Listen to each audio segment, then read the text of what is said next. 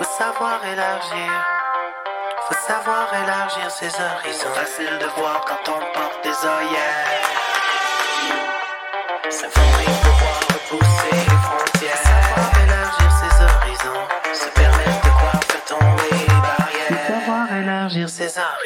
Pour faciliter les choses, pour se familiariser, pour comprendre la théorie et décomposer les idées, pour intégrer les principes d'une nouvelle réalité, pour simplifier le contexte, décomplexifier le complexe, pour décoder, vulgariser, Pour parfaire nos connaissances et partager nos pratiques. pour amadouer la techno, harmoniser la Cesser technique. de penser en silo pour s'émanciper du mythe.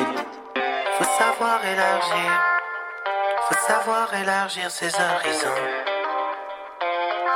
Faut savoir agir entre deux fins de mois.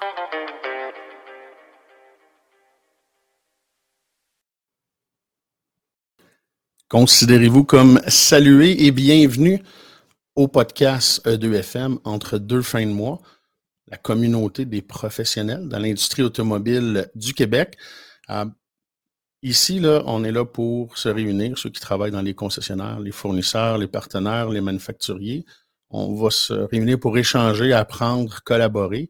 Et euh, pour l'épisode numéro 2, j'ai le privilège pour pas dire l'honneur, de recevoir euh, un invité qui va nous aider à apprendre et peut-être même se poser des questions qu'on ne s'était pas posées. Monsieur Stéphane Hamel, considérez-vous comme salué officiellement?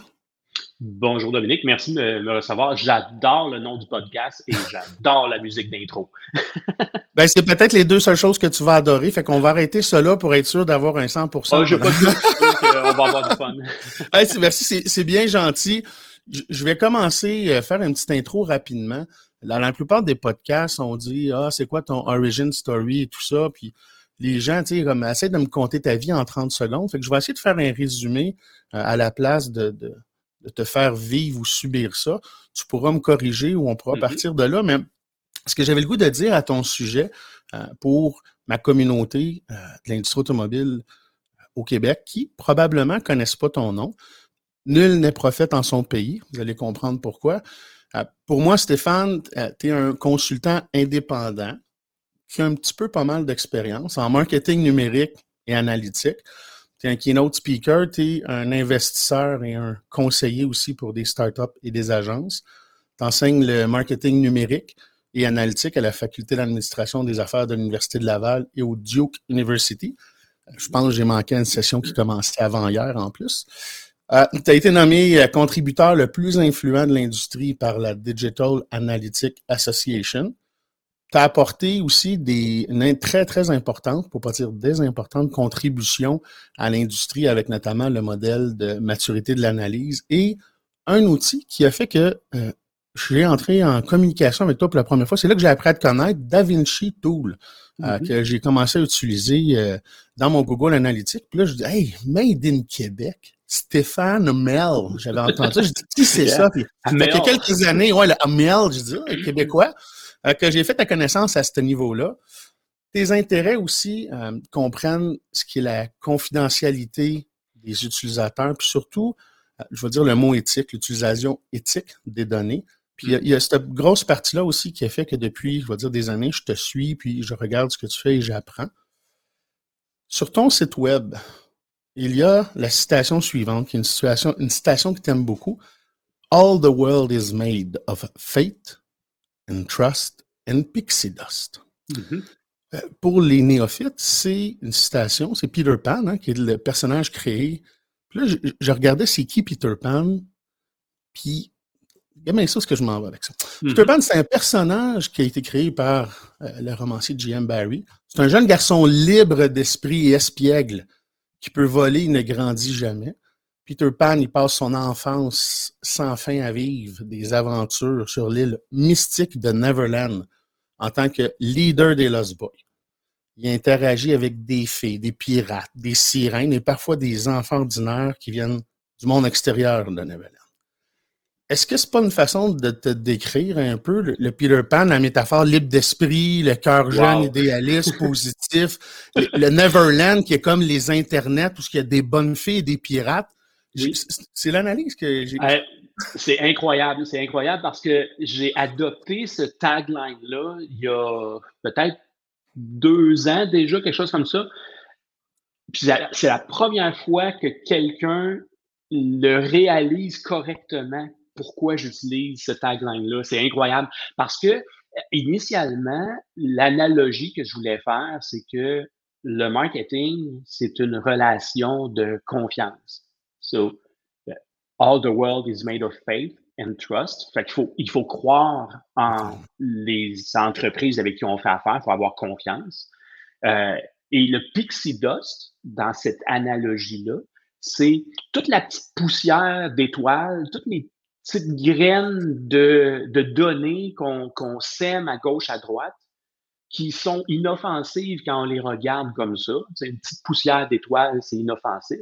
Mais quand il y en a beaucoup, ça fait un feu d'artifice. Puis c'est cette analogie-là que je voulais aller chercher, mais ce que tu es, allé au deuxième degré, tu es allé vraiment. Euh, oui, euh, ah, j'ai les cheveux gris, mais je reste jeune, euh, jeune d'esprit.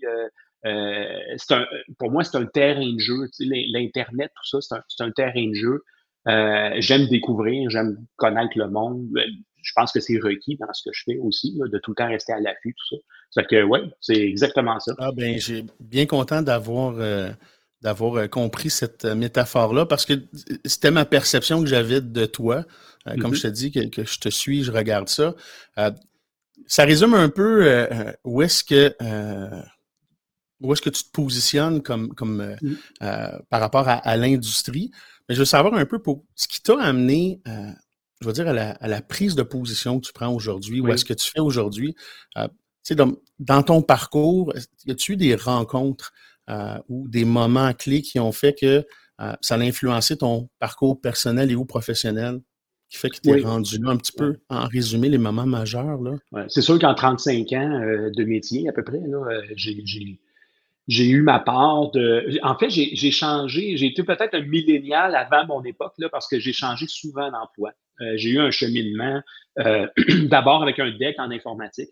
je m'étais fait dire que euh, au secondaire, quand tu rencontres l'orienteur, je me suis fait dire que applique même pas en informatique, tu seras pas accepté, tu n'es pas assez bon. Fait que j'avais tout le oh. temps cette. Euh, puis c'est vrai que je n'étais pas bon à l'école. Euh, fait que finalement, j'ai été accepté en informatique, ça a bien été, mais pour moi, aller à l'université, c'était. C'était impensable parce que je me faisais dire que je n'étais pas assez bon. Mais là, en informatique, ça, à l'époque, ça, ça a bien été. J'ai commencé à travailler jusqu'au jour où euh, au moins 10-15 ans plus tard, euh, je me retrouve dans un. Je suis responsable justement chez, euh, chez une grande entreprise manufacturière dans, dans l'industrie des véhicules récréatifs, tout ça. Je me retrouve dans un, meeting de, stratégie Internet. Mais moi, je suis du côté informatique, puis je suis responsable d'à peu près 12 sites Internet. Si je peux me permettre, Stéphane, en quelle année ça? Mettons pour me situer, parce que là, tu je rentre dans un meeting de stratégie Internet. Oui. Ben, en fait, j'ai commencé, imagine, en 1987, quand j'ai fait mon stage en informatique, j'avais accès à Internet. Le web n'existait pas, mais l'Internet existait. Fait qu'on avait le transfert de fichiers, euh, les courriels, puis on avait euh, le chat existait aussi. Euh, il y avait des forums, des newsgroups. C'était à l'époque des, des Built-in Board Systems, les BBS. Fait qu'on recule, on recule. Mais en 91, j'étais sur un projet de recherche. C'est que j'avais accès à Internet et les sites web, le, web est arrivé, fait que j'ai installé un serveur web. Fait que là, on, est rendu à ce moment-là, donc 91, début du web. Là, en 96, j'arrive chez ce manufacturier-là. Je suis le premier gars de web dans l'entreprise. Il n'y a personne d'autre. Puis, euh, euh, fait qu'on se trouve entre 96 2000 à peu près, là, je dirais, pour euh, la stratégie. Puis dans ce meeting-là, moi, mon rôle, c'est d'être là et, et d'écouter. Puis si il me pose une question, ben, je répondrai. Mais c'est des discussions entre directeur, VP, la stratégie. Moi, je suis juste le gars du web. High level marketing traditionnel. Oui, ouais, c'est ça. Mais ce qui parle fait pas trop de sens. Puis là, vous allez voir le lien avec euh, l'industrie automobile. Moi, ce que je voyais sur le web, les personnes qui venaient sur le web, ils allaient dans, dans le configurateur de véhicules. dans le, le build and price qu'on appelle communément là, dans, dans l'industrie. Ouais, ouais, ouais. Ce que je voyais, c'est que les- le monde arrivait sur le site, il allait direct dans le build and price. C'était l'élément le plus important sur les sites web. Et là, dans leur stratégie, eux autres, ils parlaient pas de ça du tout. Ils parlaient du catalogue de produits, puis de, de- des différents modèles de véhicules, puis des choses comme ça. Qu'à un moment donné, j'ai pas pu résister. J'ai dit, ben écoutez, moi, j'ai du data. Et ce que le data me dit, c'est que les gens viennent sur le site pour faire ça, mais vous en parlez pas. Puis la personne qui était directrice de marketing à l'époque m'a regardé, ben, elle a dit Ouais, mais tu comprends pas, toi, tu es en informatique. Ça, ça a été là, la claque d'en face. là. J'étais tellement frustré là, que j'ai cogné à la porte. J'avais pas de bac, mais j'ai cogné à la porte de, de cinq universités qui ont toutes refusé, sauf l'Université Laval, qui a accepté que je m'inscrive à un programme de maîtrise, en fait, un certificat de deuxième cycle euh, en affaires électroniques. Et Mhm. de là, euh, j'ai eu des bons, très bons résultats. Ensuite, j'ai embarqué dans le MBA affaires électroniques. Et quand j'ai terminé mon MBA affaires électroniques avec des super bonnes notes, euh, j'ai commencé à enseigner l'analytique à l'Université Laval. Et là, je fais ça depuis 10 ou 11 ans. Et euh, maintenant, j'enseigne aussi le marketing numérique, euh, le marketing conventionnel. Je supervise les finissants du MBA euh, de marketing numérique. C'était un peu ma revanche à, la- à cette Je voulais pas le dire. Est-ce que la directrice à l'époque a suivi un cours? Est-ce qu'elle est devenue ton élève pour apprendre finalement comment que ça doit fonctionner? Non, euh, j'ai déjà regardé, déjà- par curiosité, j'ai déjà regardé où est-ce qu'elle était rendue. C'est sûr.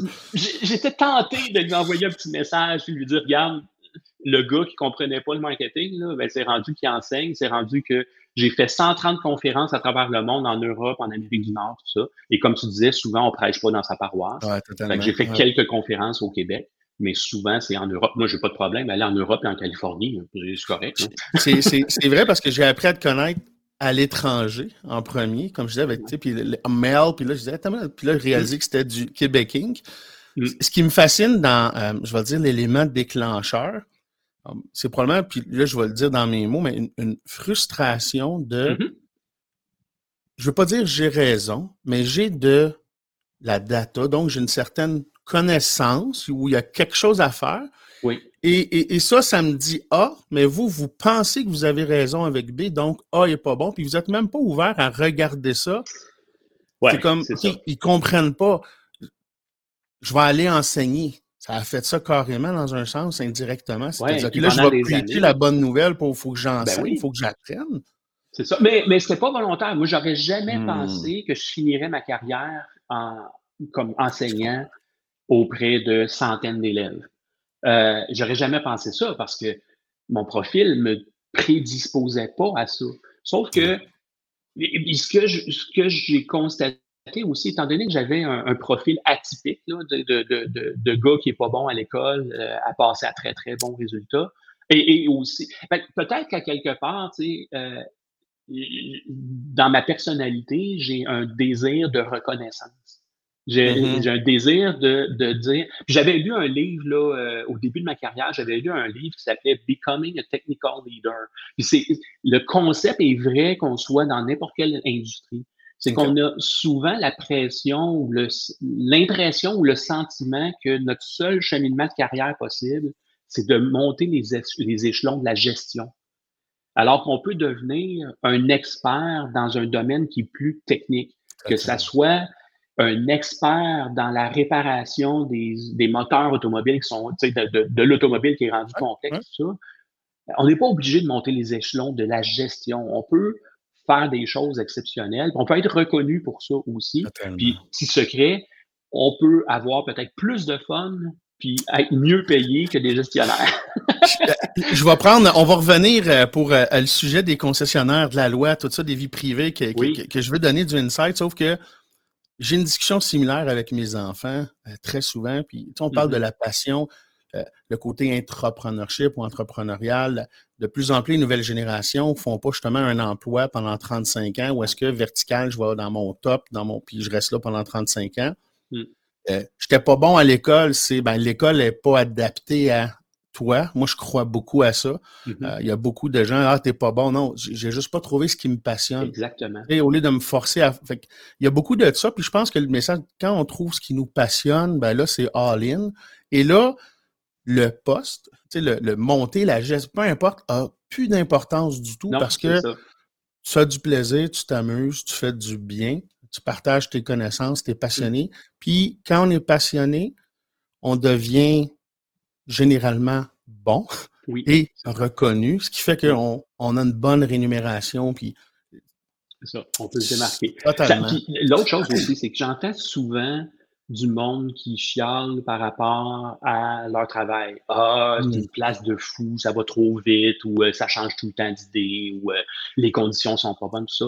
L'affaire, c'est que ça prend, ça prend du guts pour changer de job. Ça prend du courage pour changer de job. C'est bien plus dur faire ça que de rester dans sa job puis de se plaindre. Totalement. Fait faut prendre action. On est, on est, moi, je crois qu'on est maître de, de notre destinée. Ouais. Euh, puis il faut, faut justement, quand on est convaincu puis qu'on est passionné, il faut peut-être pas trop écouter le monde qui nous dit qu'on n'est pas bon puis qu'on ne pourra pas le faire. Que ce soit l'entrepreneuriat, que ce soit des études. Totalement. Je leur pardonne, ils, ils comprennent pas ce qu'ils me disent parce qu'ils ont pas trouvé leur passion. Fait que j'ai juste de l'empathie pour ces gens-là, puis j'essaie de les aider. Puis euh, l'empathie ou le côté euh, éthique qu'on parlait euh, euh, euh, au début, on dirait que j'ai comme vu dans, dans, en faisant une recherche sur toi une espèce d'évolution dans ta position et Mm. dans ta prise de position. Depuis Oui. quelque temps, je, je vais te donner le hashtag no consent, no tracking. Je vais- D'après moi, c'est à toi qui revient, ce hashtag-là. mhm. Avant de plonger dans la loi 64, puis regarder un petit peu plus comme concrètement au Québec, qu'est-ce que ça, ça, ça veut dire pour nous, ce qui se passe, puis un peu aussi à l'international, ta position, ta perception par rapport au no consent, no tracking, qu'est-ce que ça veut dire pour toi? Ouais. Ben, c'est que au fil, pendant des années, j'ai été, justement, tu le mentionnais, là, que j'avais été reconnu comme une personne influente de l'industrie, Ouais. de la mesure, de performance euh, web, euh, marketing, tout ça. Euh, fait que j'ai, été euh, un preacher un peu, là, tu sais, j'ai évan- évangélisé, Ouais. j'ai, partagé tout ça. Euh, et je le fais encore parce que sinon, je, j'enseignerais pas le marketing. Euh, fait que je le fais encore, sauf que dans les dernières années, il est arrivé plein de choses. Il est arrivé Cambridge Analytica, entre autres. Ça, ça a été un moment marquant pour moi parce que je suis allé en Europe devant une audience d'à peu près entre 1000 et 1500 personnes Oh, dans la salle. Et j'ai fait un question-réponse, le Q&A, avec euh, Christopher Wiley, qui est le lanceur d'alerte de Cambridge Analytica. Mais avant de faire ça, j'ai passé des heures et des heures de plaisir à regarder les, les, les testimonials, puis euh, les, euh, quand, quand il passait devant le, le congrès, puis tout ce que j'ai pu lire sur l'histoire de Cambridge Analytica pour pouvoir poser des questions aux gars qui étaient là. Je comprends. Euh, mais j'ai passé 45 minutes tout seul dans un petit local avec lui avant. Oh. Et ça, ça a été marquant. Parce que là, c'était la conversation ouverte, aucun filtre. Euh, et ça, ça a été marquant dans ma décision de, de, de prendre un virage. De passionné à passionné, les vraies Oui. affaires, comme on Ah, c'est dit. tout un numéro. C'est un Il, numéro a- de il, a- il- il t'a euh, insufflé une, une flamme dans un sens au niveau de, de- de sa passion. de aussi? la, de la, le risque latent dans la façon que la majorité du marketing numérique est faite aujourd'hui. Euh, ou, ou- ou tout simplement, on peut inclure d'autres choses là-dedans aussi. Moi, en tant que consultant, j'ai vu des choses chez des agences et chez mes clients. euh, et évidemment, j'ai entendu des histoires aussi, mais de situations où est-ce que c'est tellement facile de mal utiliser les données personnelles qu'on a en notre possession. C'est tellement dangereux, c'est une bombe à retardement. Euh, mais ça se fait couramment. Il n'y a pas de, il y a pas beaucoup de contraintes à part des lois qui commencent à, à être plus mordantes. La fuite de données des jardins, on a été à, à peu près tout impacté par cette fuite. De, ben oui. Euh, et ce qui m'a fasciné, c'est peut-être quelque chose que tu as vu aussi, c'est que d'un côté, la fuite a été créée par quelqu'un qui travaillait en marketing chez Desjardins Ouais. Et qui avait accès à ces informations-là. Et de l'autre côté, Desjardins a dit à des millions de personnes, allez chez Equifax et vous allez avoir gratuitement la protection de, en cas de vol d'identité, des choses comme ça. Sauf que moi, je me avec mon expertise, je me suis retourné vers Equifax. J'ai regardé ce qu'ils faisaient. Je me suis dit, oh, minute, là. Sur leur site Equifax, il y a une quantité incroyable de trackers, pisteurs, cookies, peu importe comment on les appelle. On vient de subir une, une fuite de données et on s'en va vers un autre endroit qui, à mon avis, avait des pratiques questionnables. j'ai, déposé une plainte au commissaire à la vie privée. Et ça a pris, euh, j'ai rien entendu pendant un an. Et finalement, ça a pris deux ans avant, d'être résolu. Et ce qui a été résolu, dans le fond, à un moment donné, j'ai lâché prise. Et ce qui a été résolu, dans le fond, c'est qu'ils ont enlevé certains trackers qui étaient là, euh, qui étaient beaucoup trop sensibles dans les données qu'ils collectaient. Et ça a pris euh, deux ans de euh, de silence en majeure partie, et à l'occasion, ah ben là, Equifax disent telle chose. Puis là, la, personne du commissaire de la vie privée, qui était très gentille, très, très correct, relayait l'information. Qu'est-ce que tu en penses? Ben non, c'est pas correct. Puis là, ça retournait. Ça a pris deux ans. Il faut être plus efficace que ça dans la ben, gestion. il n'était pas prêt. Je pense que, tu Desjardins, puis, puis j'ai vu en passant justement tout ce que tu as fait avec euh, Equifax, puis euh, il n'était pas prêt, il avait pas les connaissances. Hmm. Euh, il y a le technique, il y a le légal, hein, il y a, plusieurs aspects. Donc, il n'y avait pas ça. Euh, et j'ai l'impression que là, on ne l'avait pas encore. On, commence à l'avoir. Ça frappe l'imaginaire beaucoup. Qu'on soit aussi en retard que ça, hein? C'est. Ben, pas nécessairement. Ben, je pense que tout le monde est en retard. Ça, c'est malheureux, mais c'est assez généralisé. Totalement. Mais c'est tant, tant que tu n'as pas eu un accident, tu penses que c'est correct, ça ne t'arrivera pas, tu n'es pas vulnérable. Euh, le problème, c'est que dans l'environnement numérique d'aujourd'hui, les accidents peuvent arriver avec n'importe quelle des entreprises avec qui on fait affaire. Euh, c'est ça, c'est de là euh, l'intérêt pour la loi 64, qui est un bon, un très, très bon pas en avant. En fait, la loi 64 vient euh, se mettre un peu à niveau avec la loi euh, RGPD ou GDPR en Europe, euh, qui est un peu la loi qui, est un peu le, modèle à suivre. À bien des égards, il y a des défauts, mais qui est un peu le ben, modèle à suivre. C'est le leader, c'est le, je veux dire, le, early adopter. Dans le fond, ce que l'Europe a fait, ils ont, ça fait des années qu'ils travaillent là-dessus, mm-hmm. mais ils ont enfin, ça a été comme la première action qui était un, euh, je ne veux pas dire un pays, mais un regroupement qui était une masse assez majeure et impactante pour les industries. Puis après ça, justement, que ce soit l'Australie, euh, les, CCPA, les, euh, les, que ce soit le Canada ou la Californie, après ça, ça. Et là, la loi 64 au Québec, puis c'est un peu ça ma perception. C'est comme, on a fait ça en Europe, il y a des affaires qui se font en Australie, aux États-Unis, Canada, mais là, Québec, avec la loi 64, vient se positionner, je vais dire, comme protecteur du citoyen de la vie privée, des données personnelles, quasiment euh, aussi sévère et, même pas plus, mais il y, a, des particularités. On n'est pas comme si on venait de faire quelque chose pour, entre guillemets, se mettre à jour, mais on est déjà en retard. La loi 64, Là, elle est comme extrêmement actuelle. Est-ce que je me trompe?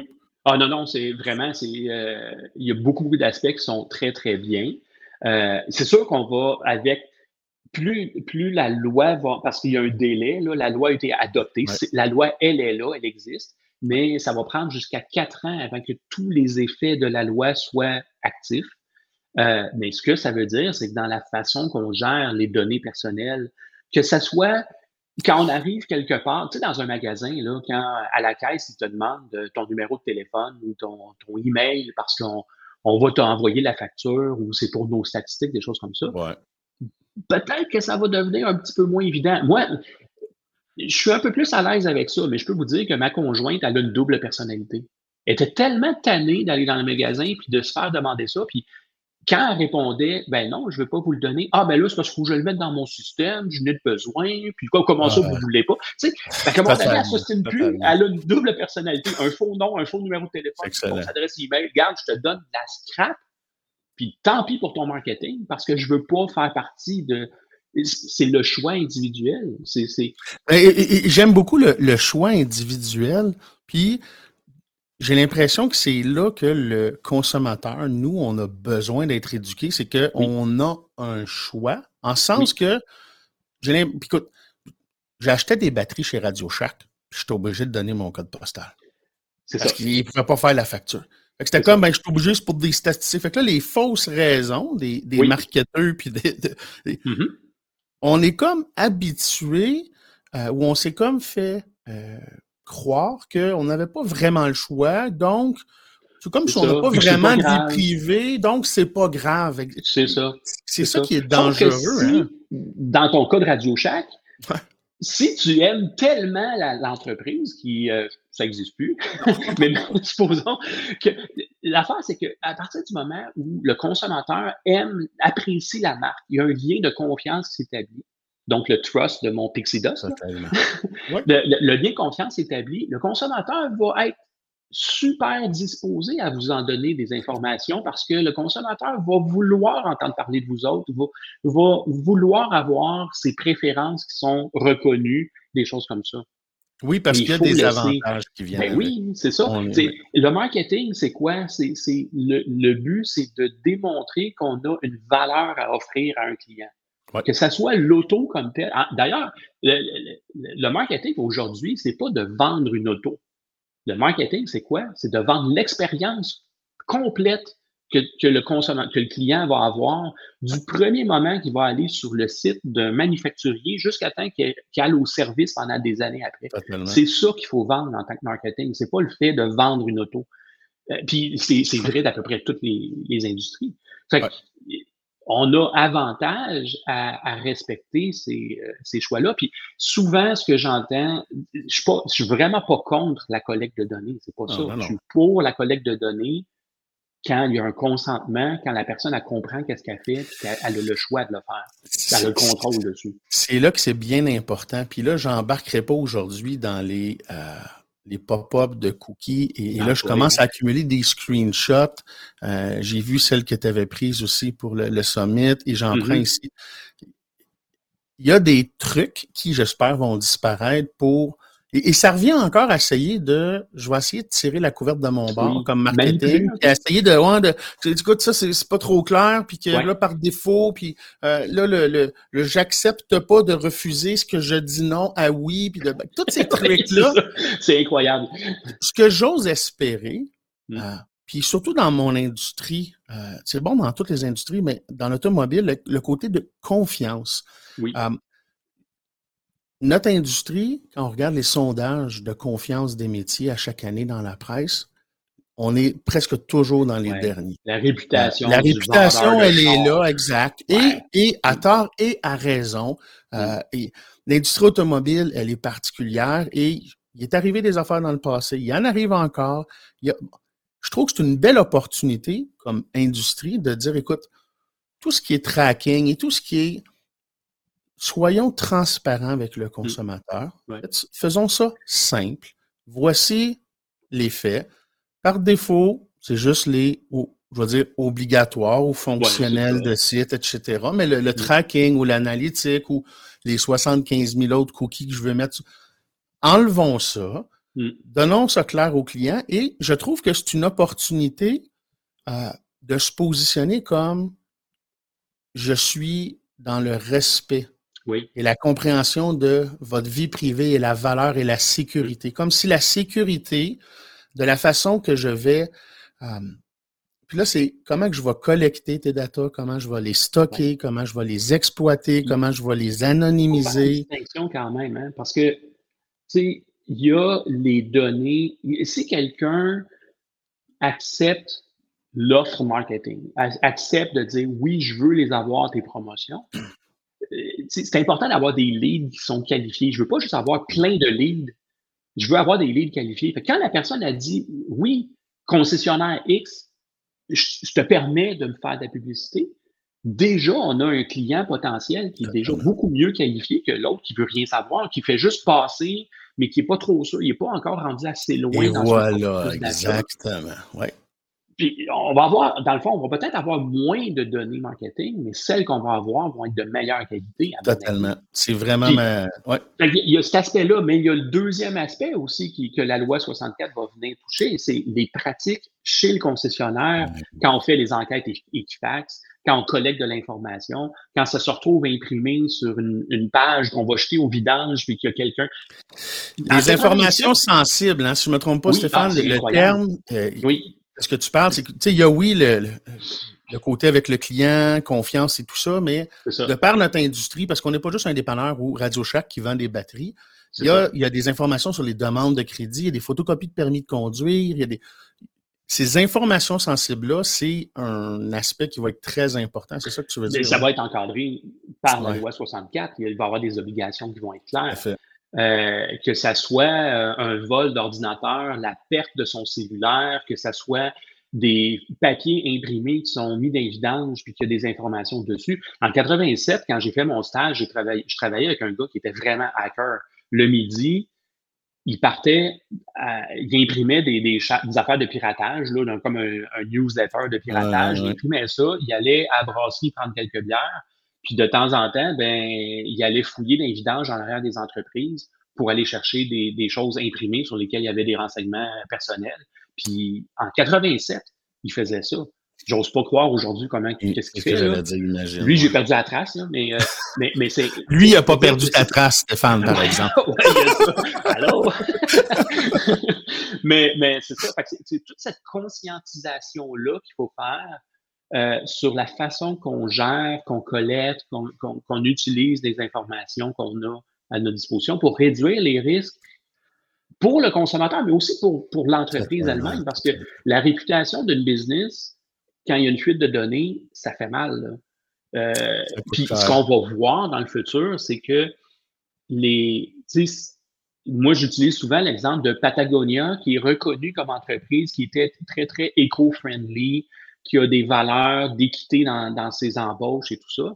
Ben, bientôt, très déjà, on, ça commence, on va voir que les entreprises qui vont être très soucieuses de la protection de la vie privée, ça va devenir un brand value. Ça va devenir, ça va faire partie de leur marque.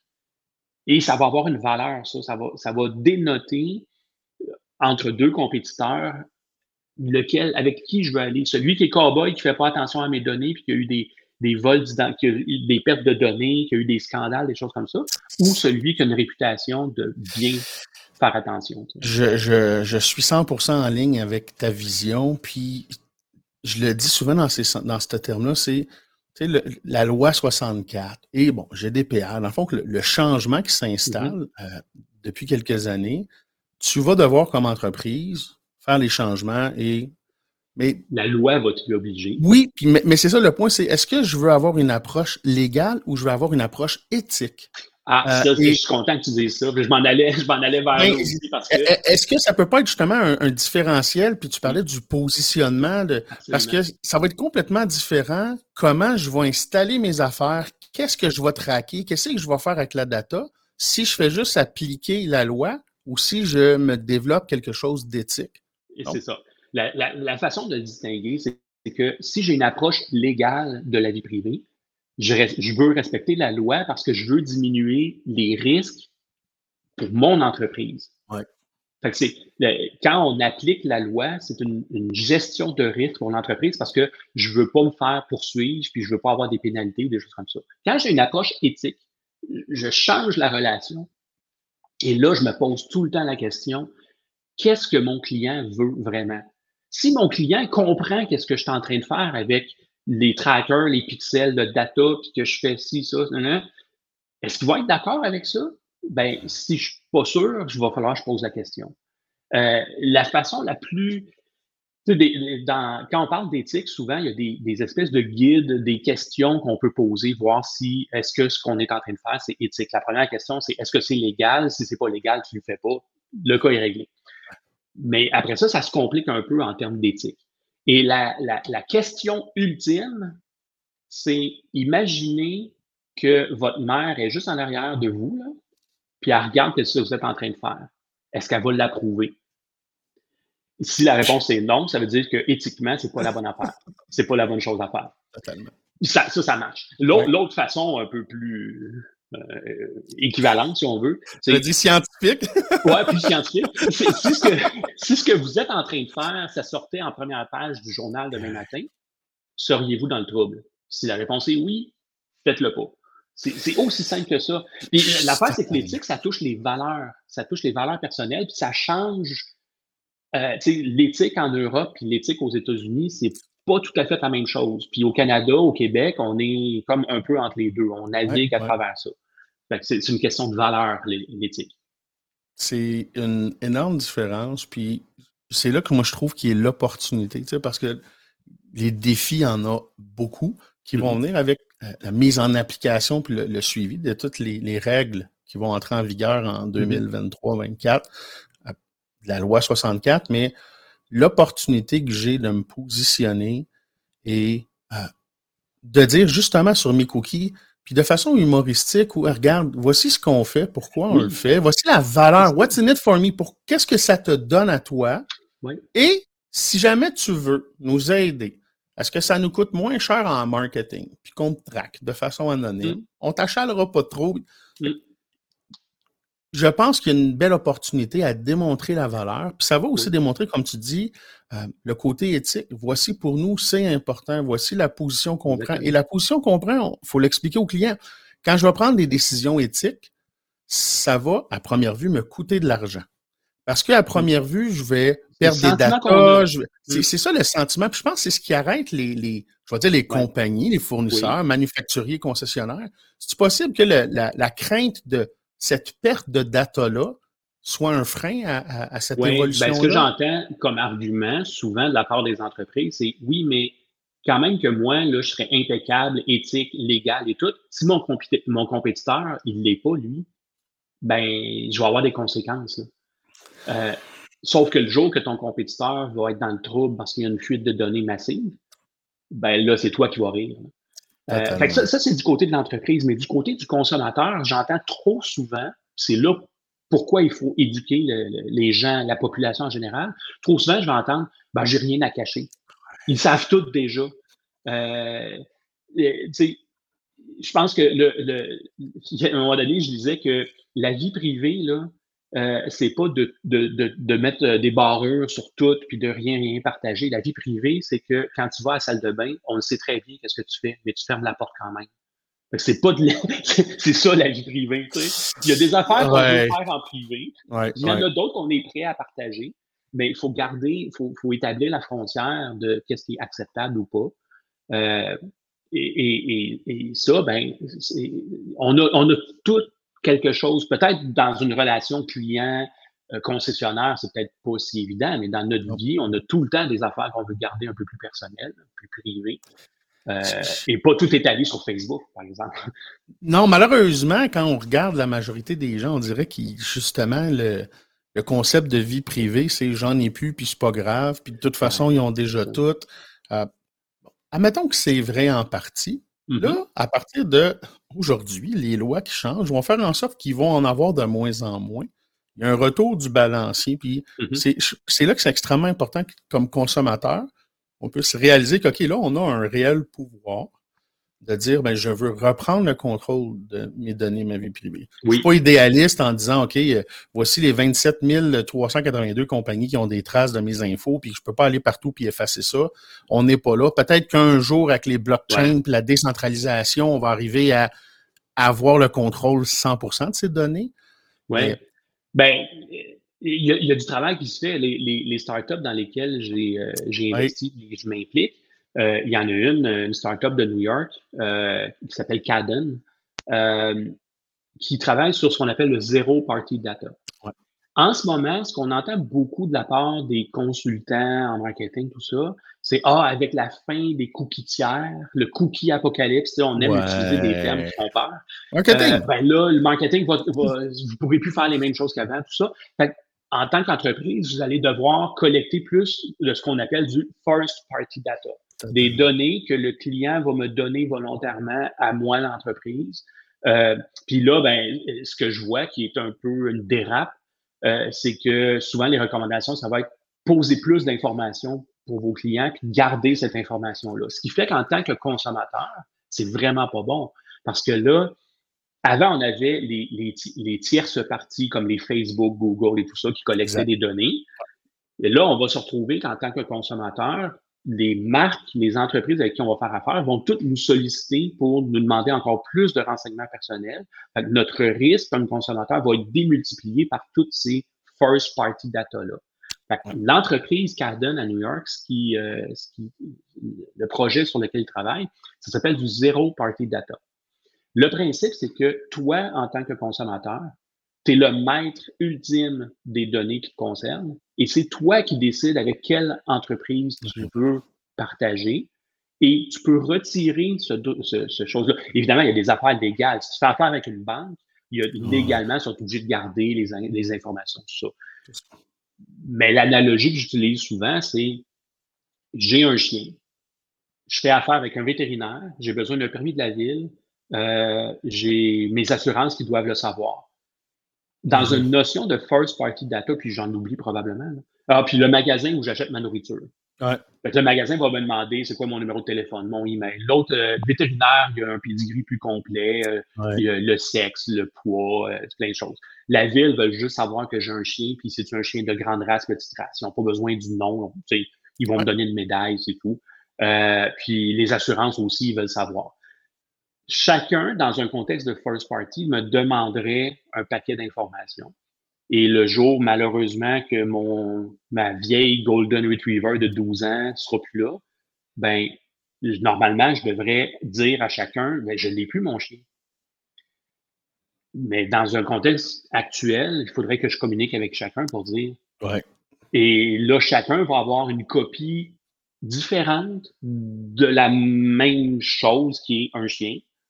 Alors que dans un contexte de zéro party data, ben, moi, je dirais à mon assureur telle, telle information, à mon vétérinaire telle, telle information, à mon magasin où j'achète la nourriture telle information, et j'ai le contrôle là-dessus. Si je veux dévoiler son nom, je le dévoile. Fait que là, imaginez que c'est un chien, mais imaginez que c'est une personne, que c'est une famille, que c'est de l'information sur euh, une automobile avec le numéro de série, des choses comme ça tout ça, mon garagiste en a besoin, mon assureur en a besoin, et ainsi de suite.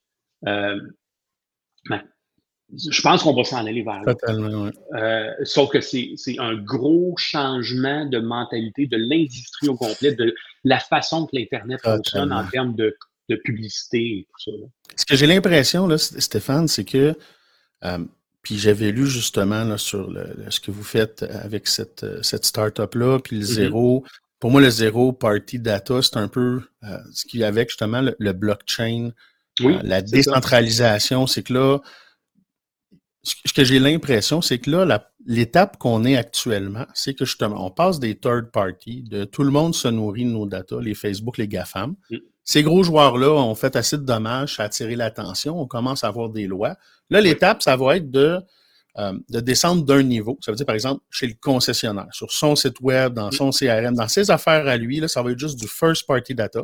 Donc, ce qui va collecter de moi, que je vais l'autoriser, si je vais faire mon service, ces data-là. Et les autres compagnies vont pouvoir, avec les permissions et toutes les règles, utiliser la data qui va appartenir, pas. La data appartient au consommateur, mais qui va être gérée par l'entreprise. Fait que là, on, on, on décentralise des grosses business vers mm. l'entreprise avec laquelle on fait affaire. Et probablement que la prochaine étape, dans 3, 5, 7, 10 ans, 24 mois, on ne sait pas, ça va être de, on passe de l'entreprise, par exemple du concessionnaire qui contrôle la data à le consommateur. Oui. On n'est pas là parce qu'il y a un gros ben, changement. un gros changement. En fait, euh, au début du web, au début de l'Internet, au début du web, il n'y avait pas de notion commerciale. C'était strictement euh, gouvernement, militaire, recherche. C'était juste ça. Puis là, à un moment donné, l'aspect commercial est embarqué, le marketing est embarqué, le marketing a pris beaucoup, beaucoup de contrôle de ça. Et c'est comme ça que ça s'est développé. Sauf que quand on y pense, ça aurait dû, dès le départ, ça aurait dû toujours être l'individu qui a le contrôle des données, de ces données qui concernent. Dans ton exemple de ce que tu donnes, en tant que client d'un concessionnaire, il va falloir que je donne ma permission si le concessionnaire veut partager ces, données-là avec d'autres mondes. Peut-être que ça va faire mon affaire. Peut-être que ça va faire mon affaire parce que le concessionnaire, euh, le manufacturier ou des choses comme ça a des bonnes ententes avec une compagnie d'assurance. Puis je peux avoir un bon deal. Je dis, ah oui, ça, je le veux. Ça, ça, Et ça, voilà, exactement. Ouais. Ouais, ouais. Ça, Euh, c'est. ouais. Il va y avoir beaucoup de bouleversements, il va y avoir beaucoup de changements, mais quand même, à travers ça, il y a des fondements du marketing qui ne changent pas. Euh, que ce soit numérique ou pas. Puis ça, c'est. Il faut, faut comprendre ces choses-là. Euh, ça peut nous aider, évidemment, comme concessionnaire, tout ça. Euh, tu sais, des années, euh, petite, euh, petite tranche de vie, anecdote. V'là des années, j'ai travaillé euh, pour un gros manufacturier automobile canadien. Puis, comme consultant. Puis, il y avait le fameux Build and Price. Ouais. On avait, évidemment, ça, c'est c'est l'endroit où tu veux instrumenter, tu veux mesurer tout ce qui se passe là-dedans parce que tu veux savoir quel modèle il a choisi, quel moteur, quelle euh, La option. data est euh, là, exact. ouais. Puis à la fin du processus, typiquement, tu as des options pour dire je veux contacter un dealer ou je veux avoir une, euh, du financement. Ah, J'ai mes call to action, j'ai mes appels à l'action comme Ben oui. maintenant, qu'est-ce que je veux faire? C'est quoi la prochaine là, on a pensé quelque chose. Ça, c'est un truc à 100 000 vous m'enverrez un Hmm. chèque si jamais vous trouvez ça intéressant. Mon, mon, mon ah contact est juste là dans le bas. Euh, ce qu'on a fait, c'est que euh, on s'est rendu compte que pensez au- à la façon que le consommateur va agir. Si vous êtes comme moi, je vais sur le site, je construis ma, ma dream machine, je, je, je choisis mon auto de rêve. Et c'est vrai pour d'autres affaires aussi, pour des voyages ou pour peu importe. Mais là, je construis mon auto de rêve. Là, je perds connaissance quand je vois le prix. Quand je me réveille, je me mets à faire des compromis. J'enlève des choses. Si j'étais capable Mhm. de passer le dernier compromis que j'ai fait, je passe ça au dealer. Quand ce client-là va arriver, si la, la personne a fait tout le processus, puis elle a dit, je veux contacter un dealer pour aller voir un- le, le véhicule, puis Ouais. prendre rendez-vous, tout ça. Si j'étais capable de passer le dernier compromis que la personne elle a fait, c'est quoi la dernière affaire qu'elle a enlevée de sa configuration? Je passe ça au concessionnaire et là, quand le client arrive, je sais exactement c'est quoi la petite option de plus que peut-être ça va faire que je vais pouvoir dealer quelque chose avec, donner un rabais ou même l'offrir ou peu importe. Ça, ça vaut super cher. C'est relativement facile à faire. Fait que ça, c'était mon truc du jour. Écoute, j'adore le truc, m'a dit c'est absolument pas fait. Et c'est pas prêt d'être fait. euh, parce que ça, ça revient au manufacturier. Oui. Euh, parce que ça va être sur le site du manufacturier, Exact. du constructeur que je vais faire ça, je vais configurer tout ça. C'est bon pour moi parce que les manufacturiers ont généralement plus d'argent que les concessionnaires. Mon chèque que je vais recevoir va être plus gros. Écoute, moi, je, je recommande aux manufacturiers de, de, de te contacter euh, et, et je vais faire du pro bono, m'asseoir à la table avec vous autres parce que c'est exactement le genre de réflexion qu'il faut qu'on ait. Parce que là, il y a la loi 64, il va y avoir des réalités pour le concessionnaire, mais il y a le manufacturier puis le Oui. concessionnaire qui ont une relation euh, un peu reliée. Donc, si par exemple, comme consommateur, je vais sur abcmotors.ca, euh, est-ce qu'implicitement, je vais dire, OK, je veux que tu partages au concessionnaire ou c'est quand. Il y a des Ah, façons de bon faire, point. géolocaliser tout ça. Puis après ça, les informations que je vais transmettre. euh, et c'est là que le, le, le, le- ça frappe un mur, c'est qu'il n'y a pas de standard, il n'y a pas de protocole. Donc, Non. juste la façon, mettons qu'on mettrait ça en place, donc voici les informations, euh, par exemple, dernière option enlevée, les- Mhm. même si je voulais transmettre ça au concessionnaire, il n'y a pas de standard. Donc, il, il va y avoir différents CRM ou DMS ou lead manager avec des standards différents. Ils n'auront pas les Mhm. champs. Et là, le vendeur va recevoir ça. Bon, quelqu'un qui est intéressé par tel modèle. Et là, il faudrait faire de l'éducation à l'équipe des ventes sur comment travailler avec la. Ouais. Et, et c'est là que moi, j'ai de la peine dans le sens que quand je vois de façon concrète et réaliste, il y a énormément de choses qu'on pourrait faire avec Ben la oui. data, mais ça. ça va être extrêmement, Ouais. euh, je vais dire, difficile et challengeant parce que ça va prendre une euh, coopération puis une collaboration du tiers 1, du tiers 2, du tiers 3, sinon ça va être impossible. Il y a certains standards dans l'industrie. Habituellement, le manufacturier, avec son réseau de concessionnaires, lui-même a ses façons de travailler qui est différente en- entre un Honda, supposons, puis Ouais, ouais. euh, fait que chacun, fait- mais à l'intérieur de cet écosystème-là, il va y avoir certaines façons de travailler. Ouais. Mais tu as raison, faut- ça remonte au manufacturier. Mais il y a un point important dans ce que tu dis, c'est que si moi, je m'en vais sur le site du manufacturier, puis je fais un build and price, cette information-là ne devrait pas être passée au concessionnaire. En tout cas, pas, pas l'information unitaire. Peut-être des statistiques agrégées, mais pas l'information unitaire. Par contre, si je fais un build and price et je dis proactivement, voilà. je veux contacter le dealer, ben là, oui, je, je viens de donner ma permission, je veux envoyer l'information au dealer. Euh, fait que là, il n'y en a pas de problème. Et inversement aussi, euh, ben, en, en fait, là, on tombe dans peut-être des aspects légaux que le concessionnaire a de l'information à donner au manufacturier pour des Ouais, questions de garantie, ouais. d'assurance, des choses comme ça. Ça, c'est la loi, c'est pas le. On est obligé de le faire. C'est, Ouais. Ça tombe plus vraiment dans le marketing. C'est, ça veut pas dire que parce que cette information-là s'en va pour une raison, puis ça, c'est important dans la loi aussi, quand une, information est collectée pour un, un certain but, une certaine raison, ça veut pas dire que tu peux l'utiliser pour faire d'autres choses. Fait que l'information que tu as au sujet des garanties, des assurances ou des choses comme ça, ça veut pas dire automatiquement que tu peux t'en servir pour faire du marketing. Il faut que la personne donne sa permission.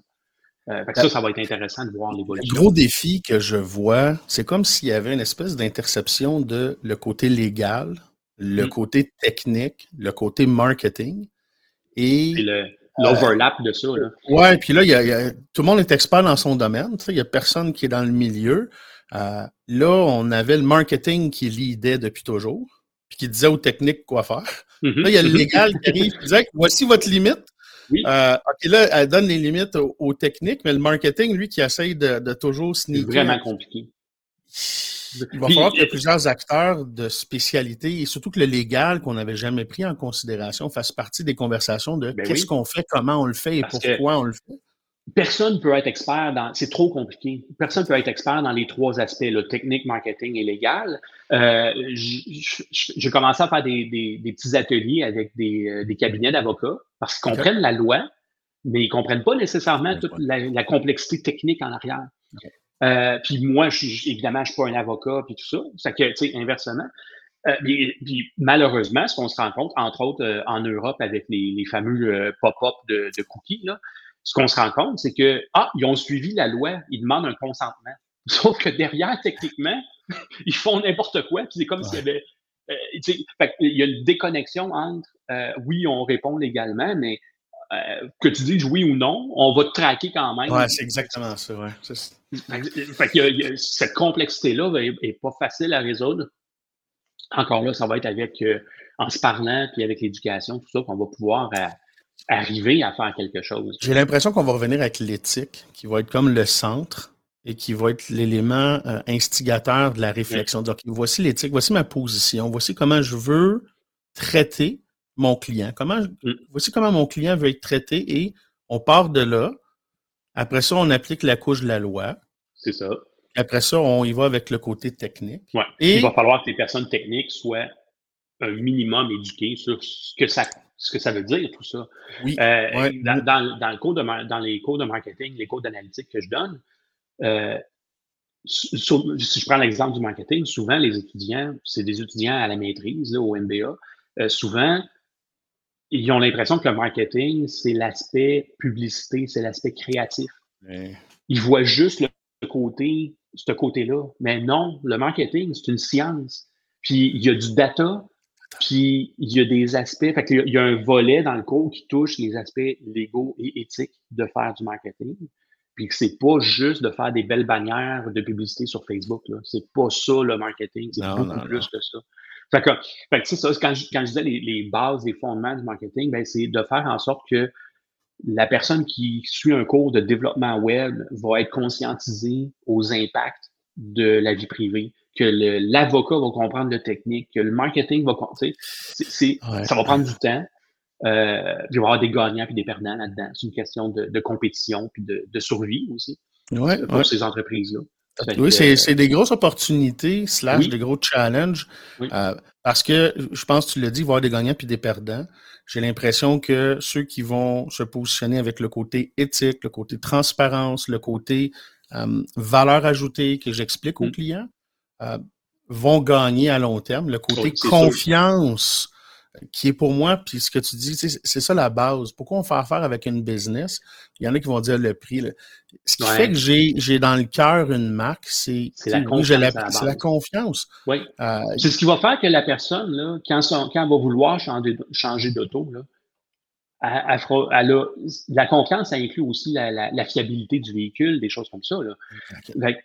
Tout ça, ça fait partie du, de l'expérience du produit. C'est ce qui va faire que le client, quand va venir le temps de renouveler son auto, peut-être qu'il va revenir direct chez vous puis il va racheter tout de suite parce qu'il va avoir confiance en- envers le véhicule, envers le service qu'il a eu, envers l'expérience qu'il a Ouais, eu ouais. globalement Le et, non pas juste le fait de conduire un, un véhicule d'un point A au point B.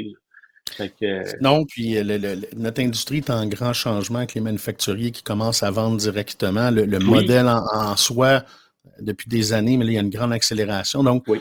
c'est une opportunité en plus comme concessionnaire et manufacturier de se positionner. Je pense qu'il y a encore là même le manufacturier qui va travailler avec ses concessionnaires, puis qui vont avoir des, des protocoles. Et là, on va pouvoir Mm. dire, regarde, nous, là, la marque X avec notre réseau de concessionnaires, voici Voici les efforts qu'on a fait, voici l'argent qu'on a investi, voici le pourquoi, voici tout ce qu'on traque de moins de vous, oui, mais qui, fait je, pense que ça, c'est un, un positionnement qui va être comme la fiabilité quasiment, Ben, pas à Ben ce oui. point-là, mais qui va être un facteur. Mm. Mais si je reviens, mettons, concrètement pour 2022, euh, je suis un concessionnaire automobile, par où je commence? Euh, là, c'est souvent la question qu'on me pose. Là, Dom, euh, je ne sais pas par où commencer. Euh, la réponse que je donne, puis tu me diras si euh, je dois la changer ou pas, mais il faudrait, puis encore là, j'ai j'ai pas la réponse de comment le faire, mais il faudrait commencer par un audit. et oui. Ça veut dire garder ce qu'on a, prendre conscience de ce qu'on a. l'état de la situation. C'est le point de départ. C'est de regarder c'est quoi nos pratiques, quels outils on utilise actuellement, c'est quoi nos pratiques actuelles. Puis souvent, quand je fais des audits, justement, on se rend compte que sur un site web, il y a une foule d'outils qui sont utilisés. Puis quand on se met à regarder, ben, ben finalement, ça, on ne l'utilise plus vraiment. Ouais. Ben, en plus, vous pouvez sauver de l'argent en, en Oui. éliminant ces choses. Et, et ça, c'est un bon point parce que des fois, il y avait dans la culture, puis je pense que tu en as parlé un petit peu tantôt, de euh, qu'on a eu en marketing, c'est ouais, on sait pas trop quoi faire avec cette data-là, mais c'est pas grave, hein, ça coûte pas cher, on a des gros ben ouais. collègues qui mettent ça là-dedans, on va l'entreposer, puis on checkera bien un jour qu'est-ce qu'on va faire avec Oui. ça. Fait que Ouais. ça se peut qu'il y ait des outils qui flottent ou des pixels ou des qui servent à rien, Dans qui ralentissent ben. Ça va être de regarder aussi les données historiques qui sont là dans les systèmes. Est-ce qu'elles sont encore pertinentes? Est-ce que j'ai encore besoin de les garder? Euh, sont où les multiples copies de ces données-là? Dans l'entreprise? Que il, y a, il y a un chevauchement entre cette pratique-là de vie privée, d'éthique, tout ça, et évidemment l'aspect sécurité informatique qui, qui rentre en ligne de compte. Fait que là, on ajoute encore un autre, un autre aspect à travers tout ça, là, qui est la sécurité informatique. Comment est-ce que mes données, est-ce que les données sont bien protégées en cas de, en cas de, de vol ou euh, peu importe. là? Euh, C'est un euh, peu comme si- il y a des concessionnaires, il y a- excuse, il y a des concessionnaires qui ont été touchés par euh, des, euh, des, des, des, des crypto-monnaies puis des, de la fraude comme ça, des, des choses comme ça. Tellement, oui. Il y a des groupes On de concessionnaires qui ont été arrêtés de fonctionner pendant une semaine. Ben oui, ça qui- coûte cher, ça. Là, c'est la sécurité. hein. On parle même pas comme Oui. de la loi 64 ou de la, Non, la- c'est ça. Mais la sécurité que je vais mettre en place pour protéger les données personnelles de mes clients, c'est là que la Oui. sécurité vient dans le côté technique un peu aussi, Oui. là, dans, dans l'écosystème, qui est très importante. Ça, c'est quelque chose qui est oublié. Et euh, mieux vaut tard que jamais parce que je suis surpris que les concessionnaires automobiles, l'industrie n'a pas été victime de plus euh, d'attaques parce qu'il y a Ouais. des groupes, il y a des organisations qui ont des cinquantaines, des centaines de concessionnaires. Euh, ça peut être des cibles. Il y a beaucoup de données privées, de financement, de, de, de, de renseignements de, personnel.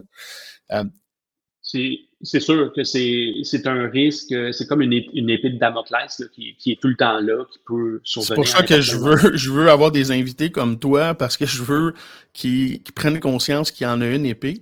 Puis, rapidement, là, si je reviens à l'audit, de faire un audit pour un concessionnaire, c'est dans un premier temps, c'est de comprendre c'est quoi les données que je collecte. Fait que là, j'ai mon site web, j'ai mes logiciels au service quand les gens viennent au service, j'ai mon CRM pour les ventes, euh, des courriels, des Ça textos. a affaire avec des agences. euh, des agences, des fournisseurs, des, des ventes partenaires des partenaires. Fait que Mm. toutes ces données-là, comment elles sont collectées? Après ça, comment je la stocke? Parce que là, Mhm. actuellement, tout est décentralisé.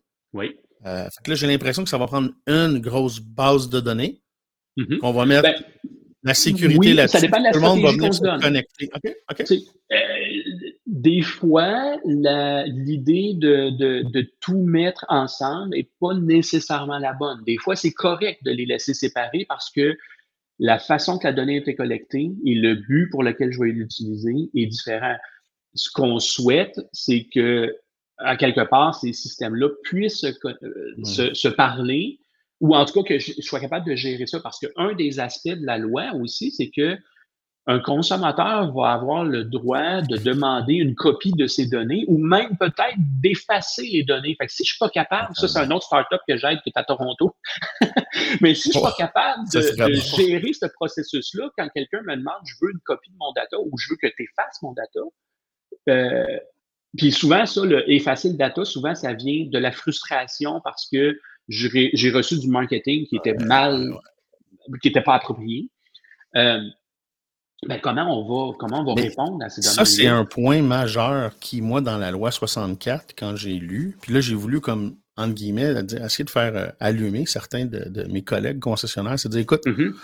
si tu vas sur LinkedIn ou Facebook en ce moment, puis depuis bon, quelques temps, tu peux demander, mettons, à Facebook ou à LinkedIn, Hey, C'était peur, hein? je veux...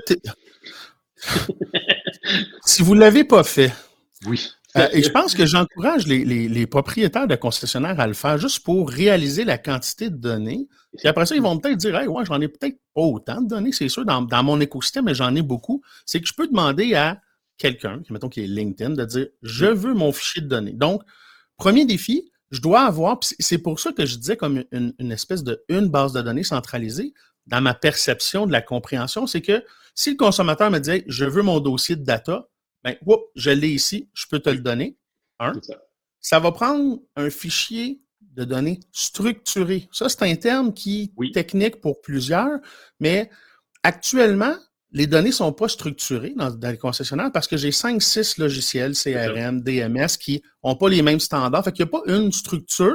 Mhm. Euh, même entre eux, ils ont de la misère des fois à communiquer. Oui. Ils essaient de faire des standards avec les API. Fait il faut que ce soit un paquet, une donnée structurée que je peux recevoir, puis que je peux dire efface, anonymise, puis c'est fini avec un bouton. On n'est pas On là. est loin là. de là. là. On est loin de là. là. Très, très loin de là. Euh, même en Europe aussi, où est-ce que c'est déjà amorcé depuis un bout de temps, euh, il reste encore beaucoup de chemin à faire, mais, mais c'est vers là que ça s'en va. Pas le choix. Il faut peut-être en, en tenir compte là, progressivement.